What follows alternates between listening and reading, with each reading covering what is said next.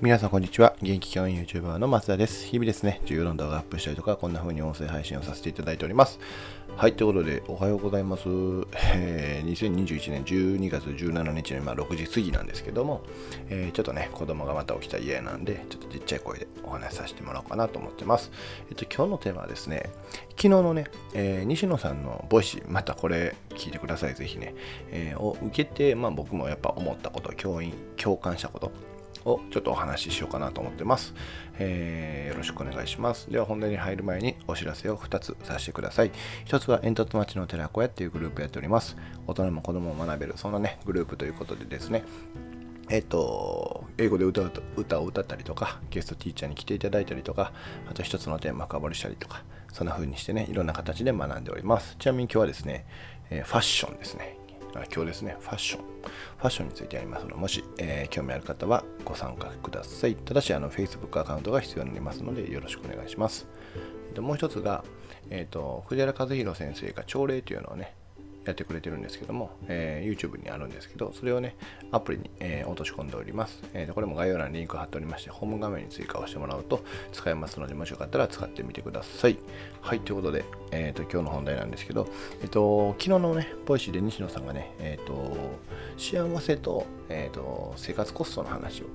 されてたんですね。えー、ほんまに詳しくは聞いていただいたらいいんですけど、であのどんだけねあのお金の収入を得て、えー、生活水準を上げても幸せになれないこともあるんだよと。もっと言うとね、えー、幸せの基準が上がっちゃうのであの逆に失う幸せがあるよねっていう話をされてて本当にこれがね僕の中ですごく共感できたんですね。うん、っていうのも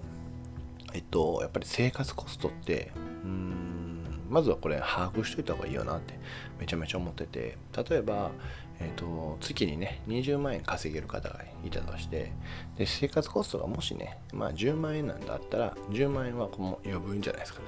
でこのまあ10万円でね他のことができたりとかすると思うんですけどいやこの20万円稼いでる人が例えばね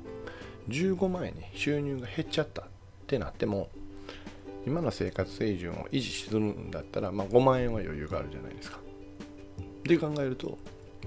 えーとまあ、次10万円で暮らしてたら、えー、そこは余裕があるよねっていうふうになるんですけど、じゃあ例えば、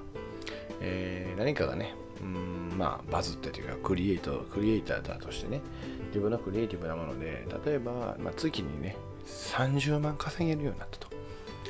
じゃあ月30万稼げるようになったから、えー、生活水準をまあじゃあ倍の20万にしよう月ね月20万にしようってなった時に、えー、まあもちろんね10万円の余裕はあるかもしれないですけどまあもしこれがねこの人にとって、えー、その生活水準を上げたことによってね例えば収入が15万円に減ったとしたらこれ5万円の赤字になるんですよね。なんでえっとこの人にとってはそれがすごく辛いと。ね、5万円の赤字になるから。かといって、一度上げてしまった生活水準ってなかなかね、あの元に戻すことは難しいと思うんですよ。まあもちろん、それを戻せる人もいてるし、えー、そういう話し合いをね、ちゃんと家族でしてて、えー、そのその収入に合わせた暮らしをしていくんだっていう人はいいと思うんですけど、やっぱりなかなか難しいと思うし、えー、生活水準を上げると、次何が問題になるかというと、要は上げたことによって失う幸せ、え失う幸せが必ずあるよねと。だそこはあのメリット、デメリット、えー、要は天秤にかけるべき部分で、まあ、もちろん、えー、生活水準が上がることによってね、例えば美味しい食材に、ね、が食べれるとか、うんまあ、お酒飲む人はお酒がちょっといいものが飲めるというのはあるかもしれへんですけど、まあ、逆に、えー、それによってね、えーと、じゃああの時のあのありがたみ、例えばお裾分けでいただいた野菜のありがたみとか、えっ、と、誰かにね、ちょっといっぱいおごっていただいたそのお酒の味とかね、だからそういう、うんまあ、ちょっとしたことかもしれないけどあの幸せっていうものを失ってしまうかもしれないよねと。じゃあ生活水準って別に収入に合わせてむやみに上げたりする必要なくてある程度一定でねやっていけばいいんじゃないかなっていうふうに、まあ、思ったんですね。で僕も、えーと、そこにはすごく共感できて、まあ、僕はうんまあ、僕はというか、まあ、僕の家はなんですけど、まあ、生活水準自体は上げてないんですよね。ただ、まあ、あの収入が増えたりとか、まあ、もちろんボーナスが入ったりするとですね、えー、と旅行に行ったりとか、まあ、これはめっちゃ好きなんですよね。あとはまあ子供のね、なんか経験、こういうのにはやっぱりお金を使いたいなと、まあ、そういう部分の出資は多分増えてると思うんですけど、なんか基本的な、うん、例えば僕の副題とか、うんえー、なんかそういうのは全然上げる気もないしまあ上げてもねうん僕は別にそういうのに興味がないので、うん、あの何も気にしないですけど、まあ、そういうのはねやっぱりきちんと把握し続把握しつつ、まあ、どうしていけばいいかなっていうのは考えなあかんし、まあ、僕はね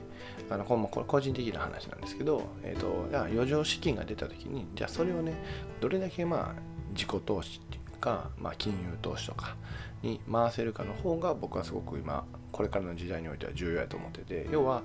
今の、まあ、いつも言ってますけどえー、今のこの働き方が、まあ、65まで続いたとて、まあ、100まで生きるんであればあと35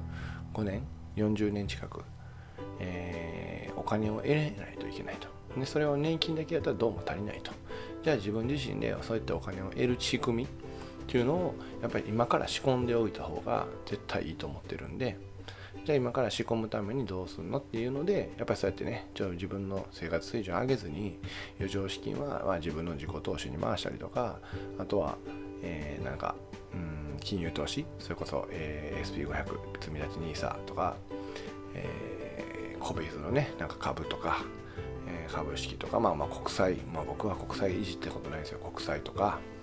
あとはね暗号資産。仮想通貨ビットコインみたいなものにね、えー、置くとかなんかねいろんな方法で多分そうやって準備をしていった方がいいと思ってるんで